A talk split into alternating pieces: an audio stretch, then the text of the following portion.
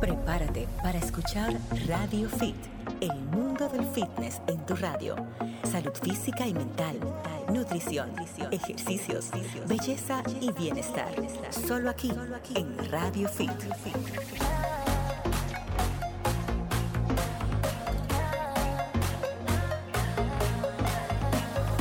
¿Qué tal amigos? Están a punto de escuchar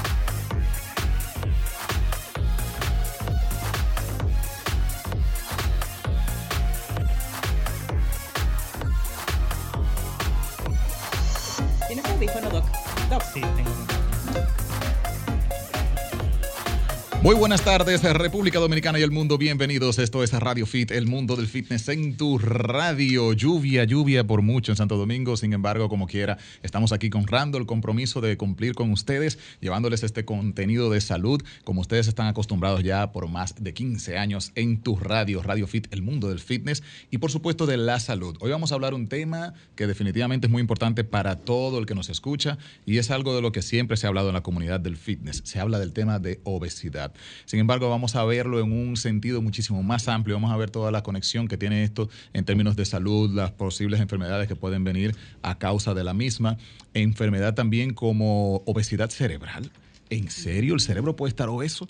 Todo eso lo vamos a descubrir en la tarde de hoy en esta entrega especial de Radio Fit y para eso pues contamos como de costumbre con un profesional que tiene toda, eh, todo el aval, por supuesto, para hablar sobre este tema y pues eh, ya Giselle había tenido una primera interacción con él en Giselle Mueces Podcast, que ustedes pueden seguir ese podcast en YouTube y en todas las plataformas digitales. Sin embargo, algunos temas quedaron ahí inconclusos y para toda nuestra audiencia que nos sigue aquí a través de Sol FM, pues vamos a conectar con esa información. Así que sean todos ustedes bienvenidos a Radio Fit con este tema especial que tenemos para ustedes en la tarde de hoy. Giselle Mueces. Bien, Rey, la, la invitación de podcast está hecha, todavía no hemos grabado ese podcast, eso viene. Pero bueno, ya el doctor está aquí en cabina en Radio Fit, es el doctor Carlos Lebrold, que por lo que hemos visto cuando comenta los contenidos que subimos, es una persona sumamente preparada, lo cual me merece muchísimo respeto. Me encanta la gente que estudia, se actualiza y que maneja al dedillo su área. El doctor Lebrold, que está con nosotros, Lebrold,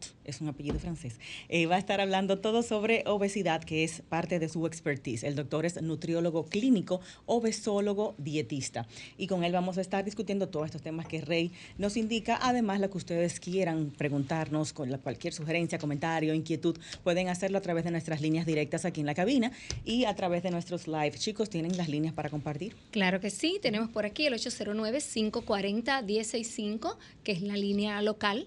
Tenemos el 1-809-200-1065, que es la línea para los que nos escuchan desde el interior. Y tenemos nuestra línea internacional, el 1-833-610. 1065. También nos pueden ver por la página de Sol, www.solfm.com. Ok, y agregando, eh, tenemos los live Raymond Moreta, así mismo como suena, Julie Sagón con doble S y J, ahí está su live, el nuestro Giselle Mueces, y el doctor está en Instagram como arroba un estilo de vida fit, que es lo que él promueve. Doctor, bienvenido a la cabina de Radio Fit. Y antes un paréntesis, Romer, Romer, tú Romer, Romer está me en debe otra cinco cosa minutos. hoy. Me debe cinco. dice que son dos, dice que son dos. Ya él rebajó. Doctor, bienvenido a la cabina, gracias por venir. Muchas gracias a ustedes por la invitación. Eh, el placer es mío estar compartiendo con ustedes el tema que nos apasiona, que es la obesidad.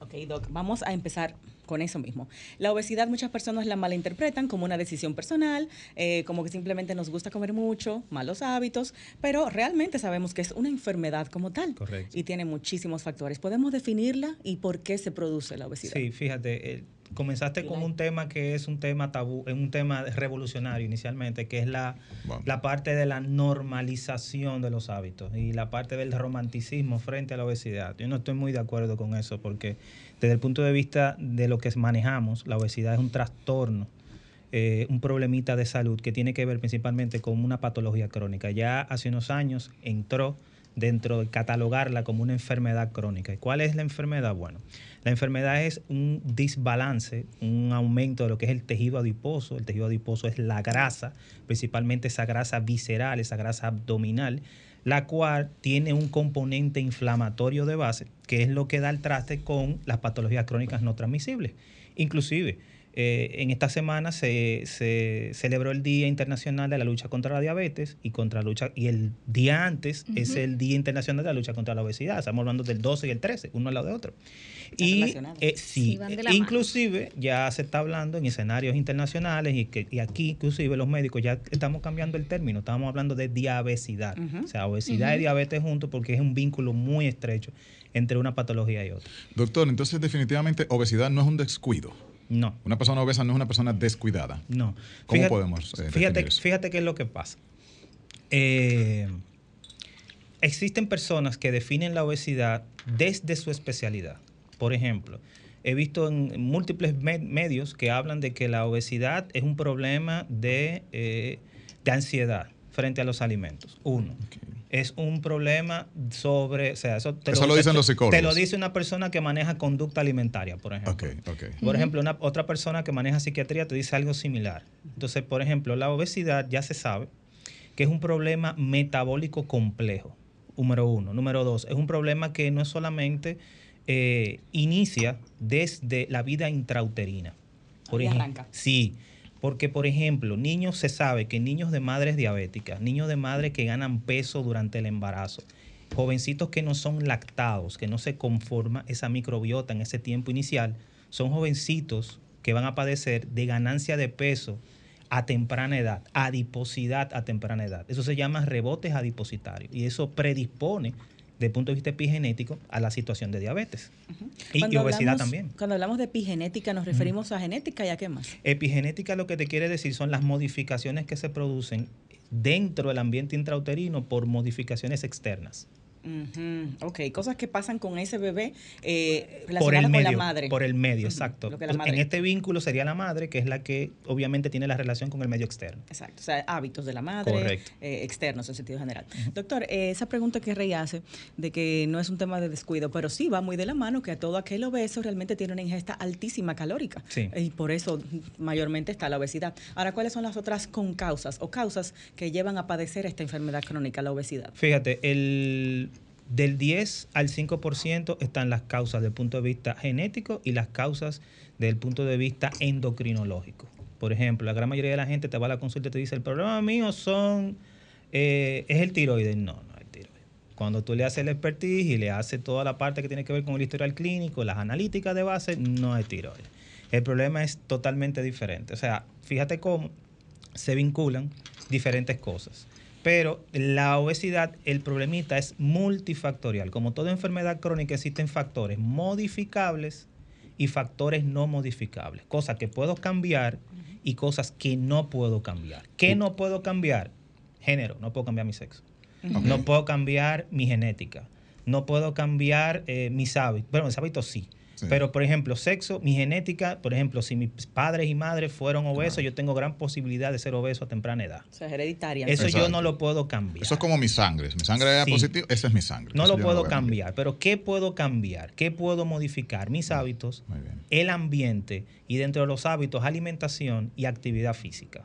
Eso sí lo puedo cambiar. No sé si las chicas están de acuerdo, pero me gustaría saber, dentro de esas personas que tienen un cuadro que no lo pueden cambiar y que, y que viene quizás condicionado hacia la obesidad, ¿qué puede hacer? O sea, ¿cuáles son esos factores que sí? Excelente pregunta. ¿Y qué puede hacer? Excelente pregunta. Fíjate, esa, pregunta yo la hago, esa eso que tú me estás diciendo lo hago yo de hace alrededor de 20 años. Vaya, eh, la persona indicada. Ese es su trabajo. ¿En qué sentido? Fíjate, y fíjate, yo no puedo, de parte de mi padre, todos son diabéticos. La diabetes también es una enfermedad multifactorial. Entonces, ¿qué yo tengo que hacer?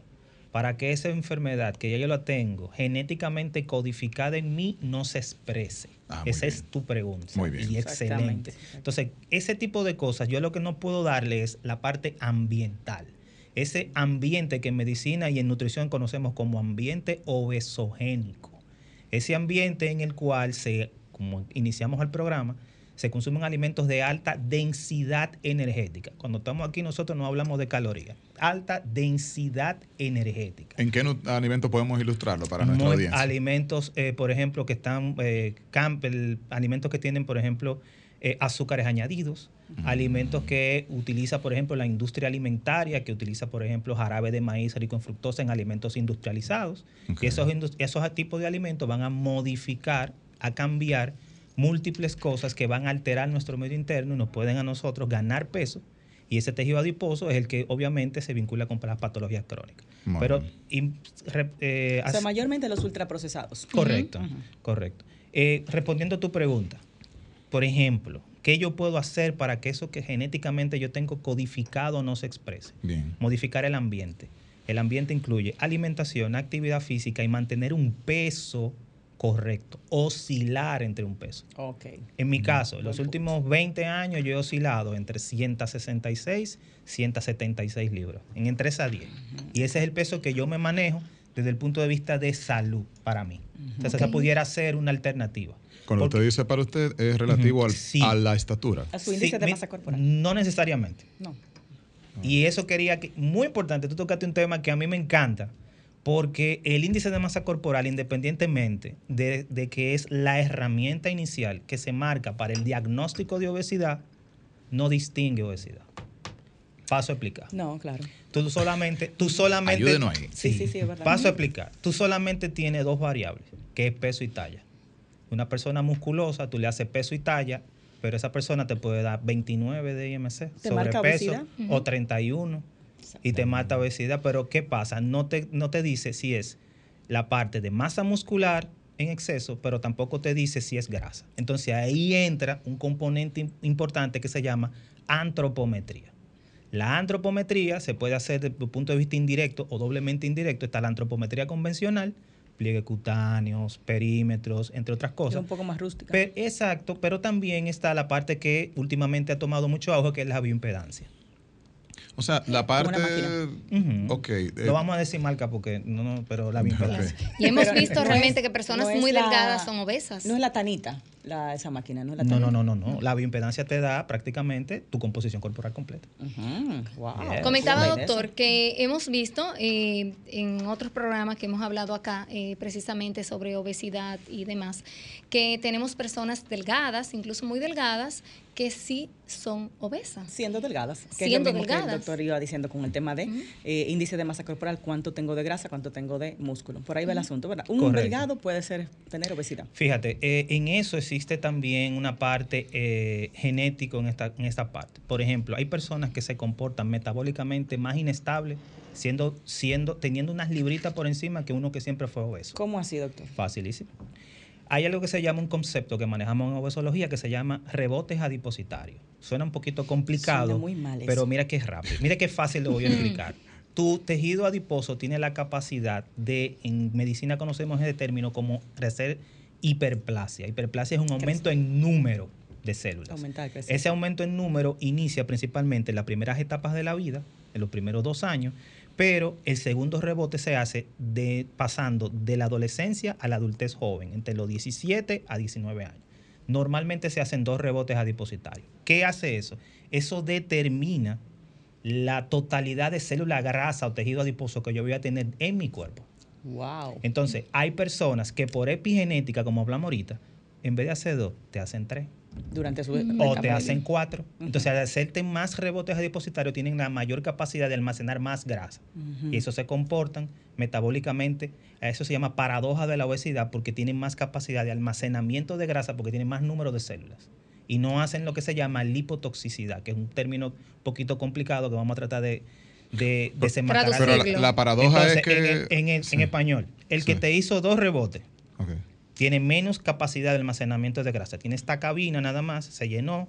Entonces, cuando la grasa se llena, va a buscar otro sitio y eso se llama migración grasa. Oh, yeah. ¿Qué pasa? Él se- esa capacidad se llena más rápido. Y al llenarse más rápido, porque tiene menos espacio, va a presentar las comorbilidades de la obesidad con más facilidad. Por ende, etnias como las orientales, chinos, eh, filipinos, tienen un problemita. Y es que la gran mayoría son pequeños Son y son delgados. fla- y flaquitos, sí. Entonces, cuando tienen, por ejemplo, lo que ya están dominicanizados, que tienen dos y tres generaciones, Ajá. esos son gorditos, porque los papás siempre fueron así. Esos gorditos se comportan metabólicamente más inestables. ¿Por qué? Porque los rebotes adipositarios fueron menos por la etnia.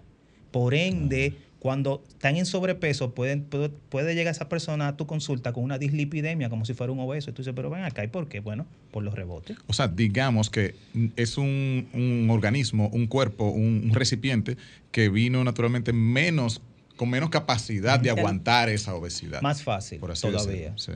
El que siempre fue delgado y por situaciones de trabajo eh, Eh. tiene una mejor posición económica y comienza a ganar más. peso. Tiene problemas. Y comenzó a hacer la barriguita del flaco, que es encima de la correa. Barriguita cervecera, como Ese- dicen. esa barriguita es problemática. Ese se te comporta metabólicamente más inestable que uno que siempre fue obeso porque él, siempre, él fue flaco en su vida inicial. Entonces los rebotes fueron menos. O sea, porque nosotros somos seres que nos adaptamos al final, los seres, Correcto, seres. Ya correcto. entendí. O sea, que ese mínimo de grasa extra que le puede llegar a esa persona con esos dos rebotes le afecta más que a una persona obesa, por así decirlo. Toxicidad lipídica se llama ese término. Doctor, ¿los rebotes son algo esperado, deseable y propios del desarrollo o Correcto. es algo que podemos manejar a No, nuestro antojo? son, son deseables en el uno, En el de dos y tres rebotes dependiendo de la etapa que se encuentran. Obviamente cuando hay modificaciones epigenéticas, como las hablamos ahorita, las- los hijos de madre diabética y esas modificaciones que se hacen en las primeras infancias, pueden hacer tres o cuatro, inclusive para, eh, eso puede producir más problemas a nivel... eh, Eso está fuera de nuestro control, Correcto. la cantidad de rebotes que hagamos. O sea que ahí está la parte que no podemos cambiar ni dominar. Claro. La otra es lo- los hábitos. Doctor, en estos días, como le comentaba, tratamos el tema del cerebro obeso y se nos fue muy técnico y las personas no lo entendían. Entonces, si pudiéramos ponerlo un poquito llano, ¿qué es eso del cerebro obeso? ¿Es una tendencia realmente de que quien es obeso tiene una condición específica en el No, cerebro? fíjate, cuando se habla de cerebro obeso se está hablando principalmente de hábitos. Hábitos principalmente. Principalmente hábitos nutricionales. ¿Qué pasa con, con la obesidad? La obesidad impacta a nuestro cuerpo en los diferentes sistemas. Pero esa parte del cerebro del obeso lo que te habla es de la conducta alimentaria que una persona tiene frente a los alimentos. Paso a explicar. Una persona, por ejemplo, que tenga, que se críe o que se desarrolle dentro de un ambiente obesogénico, papá, mamá con obesidad, tiene más tendencia a padecer obesidad a temprana edad, pero también desarrolla lo que se llaman hábitos nutricionales. Esos hábitos conductuales que tienen que ver con nutrición se desarrollan en los primeros 6 a 8 años de vida. Claro. Por ejemplo, Se enseñarles a comer. Correcto. Por ejemplo, las comidas tienen lo que se llaman, producen en nuestro, en nuestro sistema lo que se llaman placeres evocados. Ay, sí. Cuando tú Ay, sí. tienes una comidita que es la que a ti Aquí te gusta. suspiramos Sí, todos. cuando tú tienes una comidita que es la que a ti te gusta, desde que tú entras y tú Empiezas a inhalas, exacto, salivas, eh, quieres, te da el deseo, tú la ves bien colorida, tú la ves bien adornada. Desde Entonces, que uno empieza a llamarla chiquita, por ejemplo. Ese arrocito, esa carnita, ese guandulito. A ponerlo diminutivo. Sí, sí, Sí, yo exactamente. quiero un heladito. Entonces, entonces, ¿cuál es el problema? El problema es que múltiples, por ejemplo, pasa eh, y de forma hasta indiscriminada. Eh, a nosotros nos condicionan desde pequeño. ¿En qué sentido? Por ejemplo, si en mi caso yo practicaba artes marciales desde pequeño. Ah, Ah, gané una medalla. Gané una medalla. Bien, ah, perfecto. Vamos a celebrar esa medalla. Comiendo. ¿Cómo la vamos a celebrar? Bueno, con tu comida favorita. Helado. Claro, Vamos una a pizza, ¿no? entonces, tú vas creando lo que se llama comidas confort. Ay, sí. O sea, yo me siento, exactamente, yo me siento bien con esa comida. Entonces, cuando tú estás bajo situaciones de estrés, en el trabajo, la pareja, lo que sea, tú vas a buscar el confort en esa Entonces, ahí comienza la parte de lo que es el cerebro del obeso. Porque yo voy a buscar el reward, mi recompensa en ese tipo de alimento. Doctor, Hasta pero- cuando eh, eh, estamos, perdón, con síndrome, eh, síndrome premenstrual, eh, tenemos alimentos que nos dan esa a eso, tranquilidad. a eso me voy, doctor. ¿No es algo instintivo, un tema de que tengo estrés y el cortisol me hace buscar esos alimentos? ¿O es algo que me enseñaron No, y la palatividad del alimento. La palatividad es la capacidad que tiene ese alimento de producir modificaciones a nivel de las papilas gustativas y tu cerebro. Por ejemplo, fuiste a comerte el heladito, cogiste helado y lo primero que tú haces es que te metes la primera cucharada que tú haces esto. Pero eso no es malo. Mm, sí está bueno. ¿Por Ay, qué? Porque cuando tú haces eso, esas comidas carbograsas, que casi siempre las carbograsas que pasan, esas partículas se desprenden y pasan a la parte posterior de la faringe. La faringe es un órgano que tenemos que tiene que ver con la olfacción y también con la deglución. O sea, que comunica la cavidad nasal con la cavidad oral. Pasa a la retrofaringe. Pero eso no se queda ahí. O sea, olores, sabores están combinados. Claro, entonces ese olor pasa a la parte anterior donde está el nervio olfatorio y fija ese aroma. Oh. Por eso es que esa comida es adictiva, Oh, claro. porque cambia los patrones frente al alimento. Y no pasa eso con el brócoli, por ejemplo. o sea, realmente no pasa eso. Los carbo- Para nada. la gran- vuelvo y le repito, la gran mayoría de esos alimentos, las carbograsas, son, hacen ese tipo de cosas. Doctor, hablamos eh, hace, eh, usted decía de los alimentos que normalmente uno, el cerebro graso responde a, a, digamos que a ese placer que nos causa la comida, pero ¿qué pasa con las personas que son obesas, pero uno ve que realmente comen poco? ¿Qué pasa ahí? Porque muchas veces conozco casos de personas que dicen, no, pero ella es gorda porque come muchísimo, pero no es verdad. Sí. Pero hay que Bueno. ver también la densidad de los alimentos. Buenísimo, doctor. Esa es una buenísima pregunta para responderla tras la pausa, porque hay gente que come mucho y no engorda, hay gente que come poco y engorda. ¿Qué es Y lo que pasa engorda ahí? mucho. ¿Mm? Y aparte de esa, doctor, el tema entonces, si de niños no nos enseñaron a que esos alimentos son de recompensa, de adultos no los voy a querer, no los voy a necesitar, ¿eso es posible? ¿Eso es cierto? Sí, por Vamos. balance, variedad y moderación. Buenísimo, ya venimos. a la pausa. Estamos de vuelta en esta consulta interesantísima, entendiendo todos los factores que influyen en la obesidad, comprendiéndola mejor y también qué hacer al respecto. Antes de irnos a la pausa, quedamos con la inquietud de qué pasa con esas personas que comen mucho, como decimos en buen dominicano, como una lima nueva, y no engordan, no echan ni una libra, pero hay gente que entonces se cohibe bastante de los alimentos y como quiera. Eh, sigue engordando, engorda más. Entonces, ¿qué pasa ahí? El doctor nos tiene la revelación de ese enigma. Claro, chicos. Antes, doctor, eh, antes de que inicie, el doctor Carlos Lebrold está en Instagram como arroba un estilo de vida fit. Y doctor, eh, para temas de consulta, ¿qué podemos tratar con usted allá en el consultorio? Sí, eh, tratamos la- los problemas de conducta alimentaria, tratamos también la parte que tiene que ver con obesidad y dietética, modificaciones de hábito y la, y la prescripción de actividad física. O sea, nos quitan como malos hábitos, problemas que tengan que ver con eh, anorexia, bulimia. Eso lo maneja un especialista de conducta alimentaria, correcto. Y las enfermedades derivadas de obesidad, Correcto. diabetes, hipertensión, todo eso. Exacto, eso es modificaciones dietéticas específicas a ciertas patologías. Con indicación de nutrición y de medicación también. Dietoterapia se llama eso. Dietoterapia. Y en medicación cuando requiera. Correcto. Perfecto. Bueno, Doc, con la respuesta para lo de Rey, arrancamos de una vez. Muy importante la pregunta y es que, vuelvo y repetimos, dependiendo el tipo de cuerpo que tenga cada quien es uno, pero también el tipo de metabolismo de cada quien. Tenemos personas que tienen tendencia a lo que es la ganancia de masa grasa con más facilidad que otras. Eso es importante. Pero otra cosa también influye lo que es la densidad energética. La densidad energética de los alimentos es el tipo de alimento que consumo, pero también la capacidad que tiene ese alimento de producir altas tipos o altas cantidades de calorías cuando lo ingiero. Se llama densidad energética. Entonces, también influye el tipo y la calidad de alimento. O sea, cuando lo ingiera, no la que tiene el alimento. Exacto. O sea, que puede una persona estar comiendo poco, entre comillas, y en realidad Sí. la densidad es muy alta La de lo que está densidad comiendo. energética es muy alta. Y por eso son obesos. Entonces, el flaco que come mucho, ¿eso es un tema de metabolismo? Puede ser, correctamente. Eso es una bendición de metabolismo, por Sí. así decir. Ok. Allí entra lo, lo que conocemos, que hemos hablado quizás mucho en la comunidad de- del fitness, lo de ectomorfo, ensomo- Sí, endomorfo, eso se llama, exacto, se llama somatotipo. El somatotipo. Y es real las explicaciones. Sí, de eso. sí. Doctor, en estos días leí que el tema de que el desas- eh, desaceleramiento del metabolismo eh, después de los 40, 50, 60 es un mito, que se mantiene estable hasta después de los 60 y pico. Eh, Que hay una sit- engordamos es por falta de actividad. Hay una situación. Eh, el problemita es que después de los 35, 40 años comenzamos con la pérdida de masa muscular. O sea, Ujú. tenemos que comenzar con la sarcopenia. Y si desde temprana edad no hacemos actividad física, podemos perder más masa muscular en, esos, en esas etapas iniciales de esa sarcopenia. Y eso influye en la composición corporal. O sea, mientras más sarcopenia tengo, más pérdida de masa muscular tengo, tengo estoy, más, estoy más propenso a, a aumentar masa grasa. Entonces, eh, lo importante es la actividad física y continuarla durante toda la vida.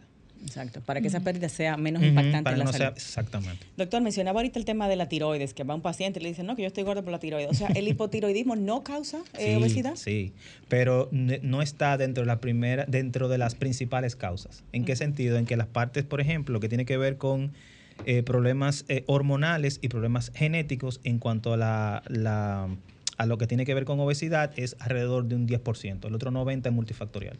Yo escuché por ahí eh, con respecto a ese tema que no, porque las libras que puede ganar una persona con hipotiroidismo Son eh, mínimas. son mínimas, quizá algunas 5 libras. El ¿Eso problema- es cierto? El problema de ello no es solamente las, las libras que ganan, sino lo difícil que se le hace bajar de peso. Mm. Hasta que no controlan el- la, la parte hormonal. Ya. Cuando ellos controlan esa parte hormonal, obviamente se le hace más difícil que una persona que no, que no tenga la patología.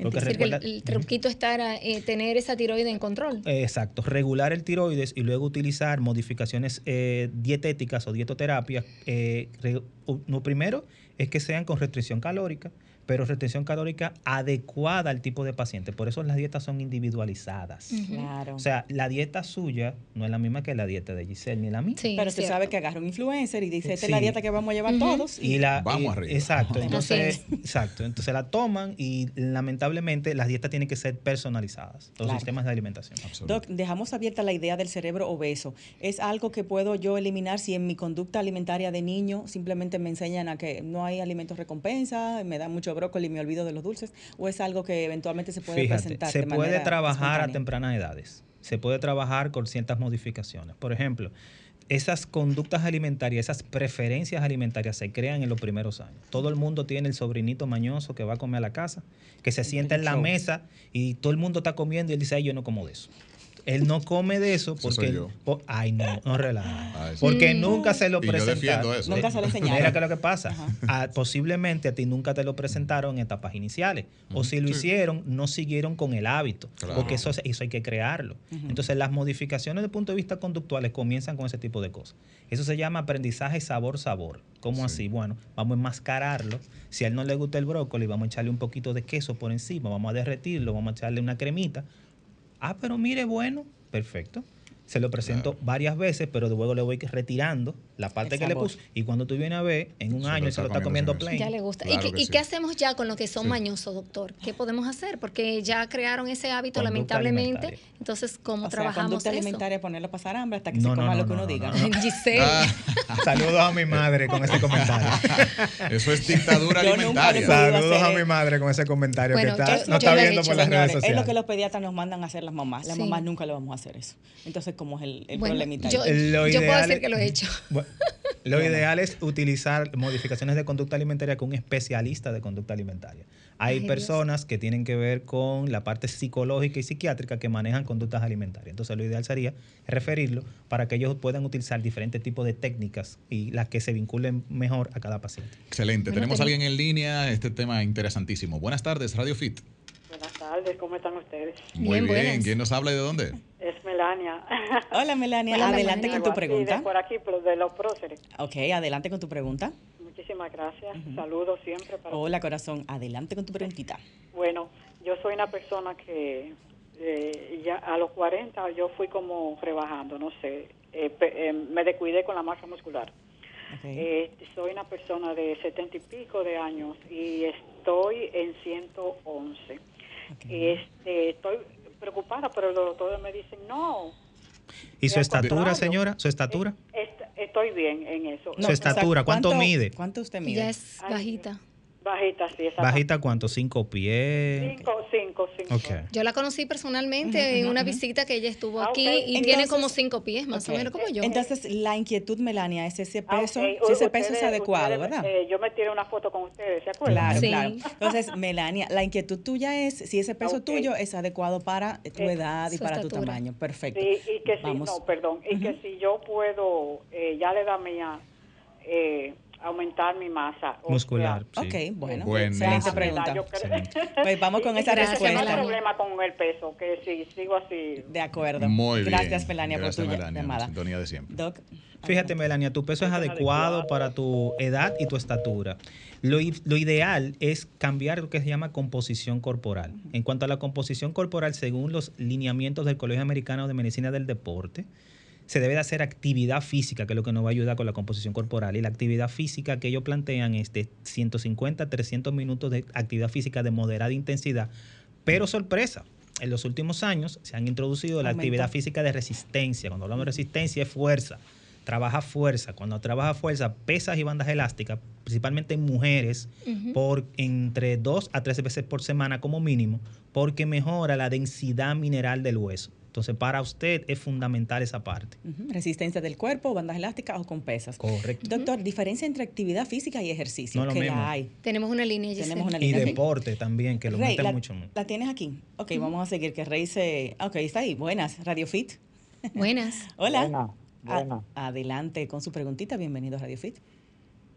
Sí, Hola. mi nombre mi nombre es Tomás. Hola Tomás, ¿tienes una preguntita para nosotros, para el doctor Carlos? Sí, Adelante. tengo una pregunta. La pregunta es la siguiente. Yo soy diabético y tengo una dieta en la cual me ha sido muy favorable. Perfecto. Cuando tomo medicamentos y la tengo bien controlada, pero siento que he bajado de peso. Ok. ¿Qué, llevo, qué yo debo de hacer para subir un poco más de peso? ¿Alguna pregunta para, para el doctor adicional? ¿Le va a No, fíjese, Don, ¿qué edad usted No. tiene? Exacto. 48 años. Exacto, usted es joven. Entonces, mire, papá, varias cositas importantes. Eh, la diabetes, posible, la diabetes, en la gran mayoría del tiempo, eh, está siempre unida a los problemas de obesidad. Si usted ha bajado de peso con las modificaciones nutricionales, ese, esa bajada de peso le va a ayudar a manejar lo que son los niveles glucémicos. Los niveles glucémicos son lo que tiene que ver con los picos de insulina, el- el- los hidratos de carbono, entre otras cosas. Le Entonces, conviene. Le conviene. La actividad física en el diabético, especialmente ejercicios de fuerza, porque promueve una mejor captación de glucosa a nivel periférico y usted disminuye también los picos de glicemia. Mejor que el cardio. Entonces, eso es importantísimo porque también va a mejorar lo que es el perfil farmacológico. Posiblemente sus fármacos van a ir reduciendo y eso tiene que ver un impacto en lo que se llama calidad de vida. Entonces, eh, no, nunca, no deje de hacer actividad física. Siempre haga ejercicio y la alimentación la puede llevar como usted la está haciendo. No se preocupe tanto por las libras que pierda, sino la calidad de la libra que pierda. Si es posible, su médico, si tiene algún tipo de posibilidad de hacer un examen desde el punto de vista de antropometría, mediría la parte de grasa y masa muscular, que eso sería lo impactante ahí. Tenemos otra bien. llamadita al aire. Voy a compartir brevemente el teléfono del doctor para consultas de todos esos temas. Ocho, le comparto este doctor. Ok, 809-775-1834. Y también en Instagram lo pueden contactar a través de mensaje directo, arroba un estilo de vida fit. El doctor Carlos Lebrold con nosotros, nutriólogo clínico, obesólogo, dietista. Muy buenas tardes, Radio Fit. Buenas tardes, ¿cómo está ese equipo? Hola, mi amor, muy Bien. Estamos contentos de, de oírlos a ustedes, qué nuestros oyentes. Excelente, me gusta escuchar este. Adelante, Gracias. mi amor, con aprovechemos esta, Gracias. esta eminencia que tenemos en la cabina. Sí, sí, de- de por supuesto que sí. Mire, eh, la señora que llamó, que dice que tiene 70 años, que perdió mucha, mucha, mucha masa muscular. Eh, por lo general, como dice el doctor, se va perdiendo después de los 35 años. Yo tengo, voy a cumplir 60. ¿Qué sucede? Que hay etapas en esos cambios hormonales de Ay, la sí. mujer que se pierde el colágeno o la elasticidad de la piel, Ay, esa sí. flacidez llega de una manera tan sorprendente que es muy impactante Sí. para nosotros. Y hay esas personas que no sabemos manejarla y hay otras que se sumen en una depresión o un descuido con su cuerpo. ¿Qué sucede? Eh, yo eh, a mis 60 años, yo dije hace dos años, yo dije, yo no puedo seguir así porque yo no quiero que el envejecimiento llegue tan rápido y esta clase de que yo tengo. Como dice el doctor, yo empecé a ejercer ejercicio de fuerza, crossfit. El As- CrossFit, mire, el CrossFit es el único ejercicio que yo considero que define la masa muscular, porque usted va a un gimnasio, usted va a durar una hora, una hora quince, una hora veinte, Ujú.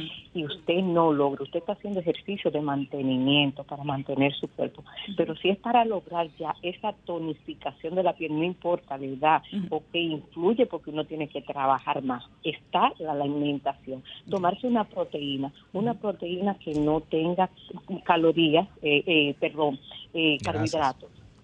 Sí. Bueno, la- me gustaría de eso que dices hacerle una pregunta al doctor y que nos las conteste luego de la pausa. Eh, beneficios CrossFit versus pesas. Ella indica Para, que para el, ella, para el obeso. en el caso de, de ella, para esa pérdida de masa natural que venimos todos a tener después de los 35 y nosotros las infelices mujeres se nos aumenta más con la menopausia. Correcto. Nos marcan una pausa y con Claro. esa pregunta que nos habla nuestra amiga oyente, gracias por esa información tan valiosa. Muy bueno. Vamos a compartirla con el doctor luego de la pausa.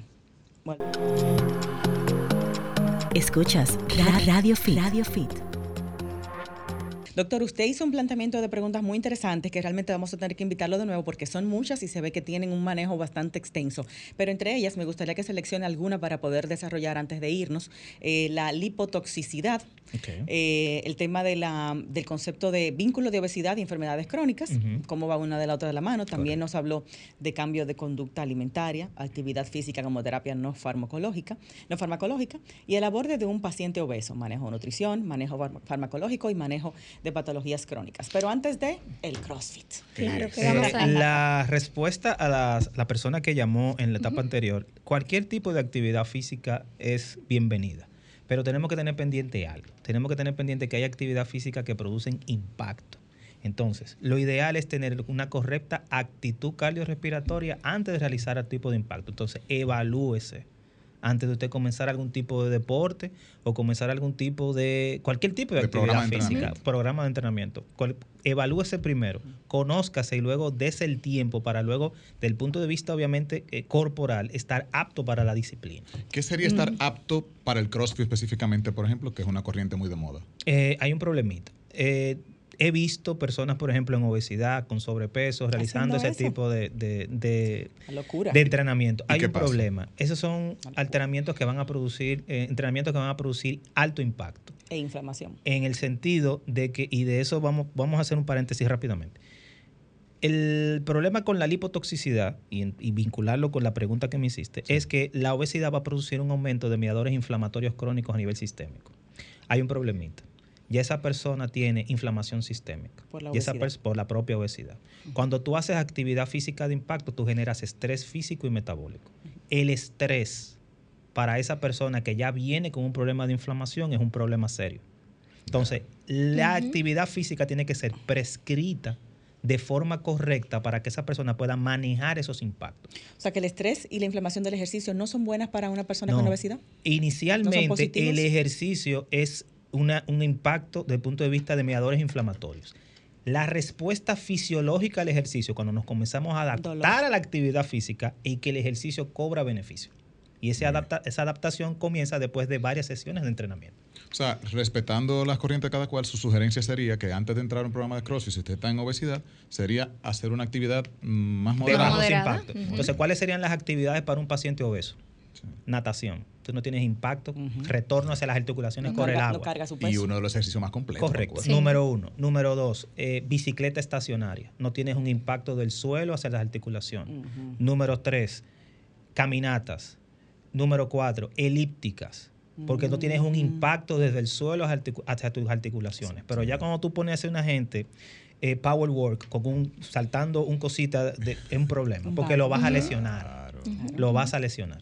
Doctor, en cuanto a, a ese mismo tema de la actividad física en la obesidad, eh, vi que usted hablaba de algo muy importante y es que una persona obesa empieza a hacer esas sesiones de ejercicio, tiene dolor, Correcto. quizás mayor que una persona normal por su misma inflamación sistémica, y ¿qué hace? Relaciona ejercicio con dolor y abandona. Correcto. Entonces, ¿qué hacemos con una persona obesa para que haga sus pesas y no abandone y pueda Número, manejar ese dolor? número uno, recuérdate que son pacientes desentrenados.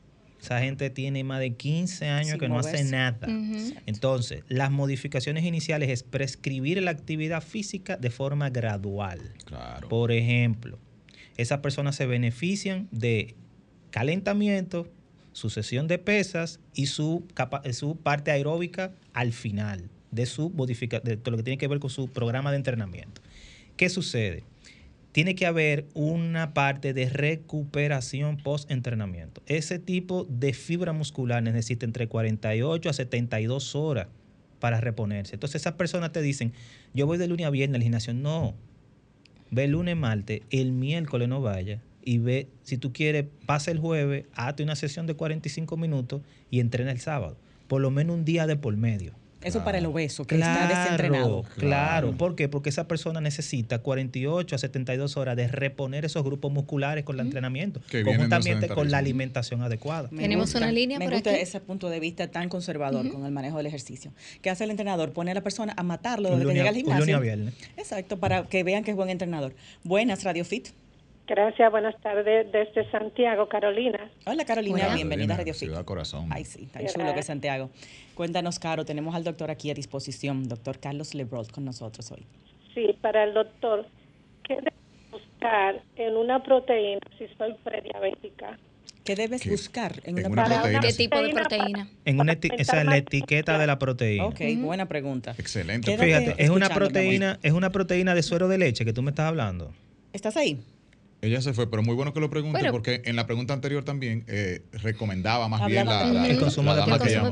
O recomiéndele una, Los doctor. suplementos se vienen, vienen a la ecuación cuando tú, desde el punto de vista nutricional, No no, tienes bien. todos los requerimientos nutricionales. Entonces, un suplemento no es un sustituto nutricional. Exactamente. O sea, es un suplemento. El nombre lo dice. Si, si no, se llamarían sustitutos nutricionales. Es una Número ayuda. uno. Exactamente. Un complemento. Un complemento. Entonces, en dado caso, hay que ver, evaluar la edad de la persona, eh, hay que ver la parte gastrointestinal y también hay que ver los- las cantidades de gramos de proteína que tiene La la porción. ¿Por qué? Porque durante la de- luego de cierta edad se va perdiendo esa capacidad de absorción proteica. Porque recuerden que los aminoácidos, muchos de los aminoácidos, y eso es un pleito que, que hay en la industria del fitness, muchos de los aminoácidos eh, utilizan transportes de membrana totalmente diferentes. En español. En otras palabras, si yo vengo aquí a la cabina, yo necesito que Giselle o el grupo me dé permiso para entrar a la cabina para poder iniciar la conversación que estamos teniendo. Bueno, cuando usted come eh, proteínas, las proteínas tienen que, nuestro metabolismo la diluye hacia aminoácidos. La convierte. Y esos aminoácidos, obviamente, luego que son hidrolizados, van a entrar al torrente circulatorio. Pero esa entrada al torrente circulatorio, él tiene un pH en el intestino, para que la gente entienda. Hay un transporte de membrana. Y ese transporte de membrana es un transporte que necesita un complemento, que es una proteína que ayuda a entrar a eso, pero también necesita cotransportes y necesita también la parte de otra sustancia, en este caso el sodio. Muchos de ellos utilizan sodio. Para absorber. Ajá. Entonces es un transporte competitivo. Por ende, no toda la proteína que tú consumes se va a absorber. Por eso la lo, ideal es modificar o cambiar las cantidades por porciones durante la ingesta. Porción- menos gramos de proteína en cada Claro, puede ser medio scoop durante... el- Mm. Entonces hay que modificar dependiendo... Entonces eso es individualizado en O cada sea que quien. 24 gramos por porción sería una porción muy alta, que es lo Mm. que traen en su 16 mayoría. yo puedo utilizar como en una un persona. adulto. Es decir, dividirla, por ejemplo, una porción para dos, Dos eh, ocasiones. Ajá. ajá. ¿Esto es por una mala condición de la flora intestinal? O... Tiene, tiene que ver, pero también la saturación de los eh, transportadores a través de la membrana, de la membrana intestinal. Que Se esto va saturan. disminuyendo con la edad. Y, Pero, y doctor- eso, y perdón, para, para terminar esa parte ahí, eso que usted refiere de- del dilema de aminoácidos, proteínas que hay en la comunidad, es que algunos recomiendan eh, eh, consumir los aminoácidos directamente. No necesariamente, porque la gran mayoría de proteínas tú estás consumiendo aminoácidos porque ya vienen hidrolizadas. Ok.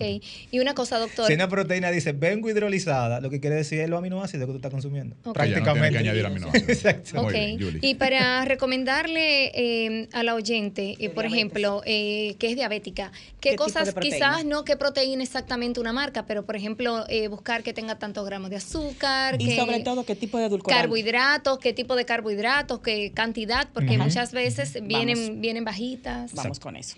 Que no tenga, por ejemplo, un alto índice glucémico. Que no tenga una densidad energética muy alta. O sea, cuando hablamos de densidad... Que. Pocas calorías, que sea Exactamente. 5 gramos de azúcar eh, hacia abajo, que y muchas obviamente tienen. que Ajá. ella te, lo primero antes de utilizar el suplemento que ella tenga un plan nutricional correcto a lo que ella necesita. Y, Acorde. Y si necesita Y consumir si proteína, necesita el suplemento, se le pone el suplemento. Pero lo primero es el plan nutricional. Y la parte inmunológica Mm. de la proteína, doctor, que potencia nuestro sistema inmune y en un caso de un diabético tiene un sistema inmune comprometido, que nos puede también favorecer pues va a ayudar. ese consumo. Doc, ¿qué hace un obesólogo? ¿En qué momento yo sé que debo ir al obesólogo? Y usted es uno. Ese es un término bastante nuevo en lo que es Sí, este, eh, este mundo de la tenemos, tenemos poco, pocos años. La primera eh, promoción de obesología que se hizo en el país fue en el Instituto, el Instituto Tecnológico de Santo Domingo, en el INTEC, en el 2017. Yo soy parte De esa promoción. Yo soy parte de esa mío, promoción. Un hombre de. Intec. Yo soy parte de esa promoción. Inclusive soy docente de hace seis años en la institución. Ah. Desde que salí, yo, pues, ¿qué? Quédese aquí dando clases. Sí, porque es nueva esa Exactamente. Entonces, ¿Un flaco puede ir a un obesólogo? eh, fíjate, el obesólogo, lo primero es que número uno es nutriólogo. Es especialista en nutrición. Es médico. Es médico, De base. nutriólogo y luego hace su máster en obesidad y dietética. Muy bien. ¿Qué pasa? Nosotros estamos eh, eh, preparados para cualquier tipo de patología crónica no transmisible, utilizar la parte de dietoterapia con esa persona. Pero el plus es que manejamos la parte de obesidad desde el punto de vista integral. Vuelvo y le digo, y lo hablábamos fuera de- del aire, las personas que están en la, la- en la transmisión no nos pudieron escuchar. Pero la lo que tiene que ver con el manejo de la obesidad, número uno, tiene que ser un manejo multidisciplinario. Cuando hablamos de multidisciplinario, es como dice, perfecto, diferentes tipos de profesionales para la mejoría cardiometabólica de ese paciente. Lo cual la hace una enfermedad muy costosa. para el Sí, paciente. pero no solamente costosa para el paciente, sino que hay estadísticas que hablan, y principalmente en países desarrollados, se están gastando millones y billones de dólares Enfermedades en enfermedades crónicas no transmisibles vinculadas a obesidad. Por eso, por ejemplo, Canadá cambió lo que son la pirámide, la pirámide de alimentación. Porque ellos dijeron, bueno, yo estoy gastando X cantidad aquí. Si yo puedo cambiar esa pirámide y modifico la alimentación de esto que vienen subiendo, Gasto menos. ese gasto en salud yo puedo utilizarlo en otras partes de lo que tiene que ver del desarrollo Claro. de, de esta nación. La salud preventiva siempre va a ser más barata. A Eh, nivel local, doctor, ¿cómo andan esas estadísticas? Fíjate, a nivel local, y le traje eso para comentarlo, estamos hablando que prácticamente el 32% de la población adulta en República Dominicana mayor de 18 años es obeso. O sea, estamos hablando Wow. de 3 de cada 10 dominicanos están en obesidad. Uno. El 31% eh, en la parte infanto-juvenil. Eh, y el INAVIE hizo un estudio el año pasado y en la parte, en los, en los escolares, se vio que alrededor del 31 al 33% están en obesidad infanto-juvenil. Wow. Entonces, un niño sí. con obesidad es un niño con un futuro, Un un, adulto futuro obeso. adulto joven con Claro. una patología. Claro. Me encantaría ver si más adelante usted maneja esa estadística, el tema, el tema Santo Domingo versus provincias. Ah, que yo creo que sí, debe ser muy debe elevado. porque Debe ser mayor. Estilo Aunque- de vida de metrópoli, de ciudad, sí, tú sabes. Fíjate, muy importante ese dato. Eh, No está en República Dominicana propiamente dicho, pero sí en los países, por ejemplo, de la OPS, Organización Sí. Panamericana de la Salud, se habla que la obesidad en países en, en Sudamérica se ve principalmente en las Capitales. ciudades por los cordones de miseria. Eso es. O sea, Eh, la ten- miseria y la mala alimentación Correcto. lleva la sobrealimentación. Sí, Sobrealimentación. claro. Tenemos un problemita y es la malnutrición por exceso. Ya antes, en los años 80, 90 era desnutrición, ahora es malnutrición por exceso.